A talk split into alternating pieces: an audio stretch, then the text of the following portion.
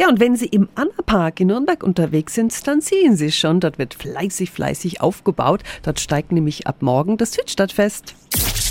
365 Dinge, die Sie in Franken erleben müssen.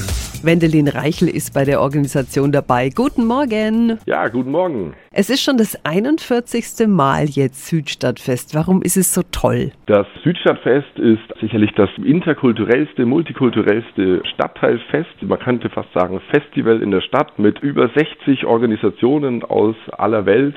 Und auch das Publikum ist, glaube ich, das bunteste Publikum, was man in Nürnberg so finden kann. Ja, und all diese Organisationen, Vereine und Parteien, die präsentieren sich und ihre Arbeit. Und was gibt's sonst noch? Wir haben Musik auf der Bühne mit Tanzgruppen, mit Redebeiträgen.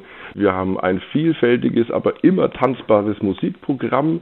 Wir haben einen Jugendbereich ebenso mit einer sehr großen Bühne, wo auch drei Tage Programm stattfindet. Wir haben natürlich den Kinderbereich mit tollen Workshops und natürlich das bunteste Publikum der Stadt. Mhm. Und bei den vielen Essständen, die es auch noch gibt, können Sie sich einmal rund um die Welt futtern. Oh ja.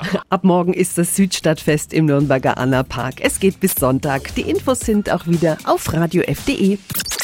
365 Dinge, die Sie in Franken erleben müssen. Täglich neu in Guten Morgen Franken um 10 nach 6 und um 10 nach 8. Radio F.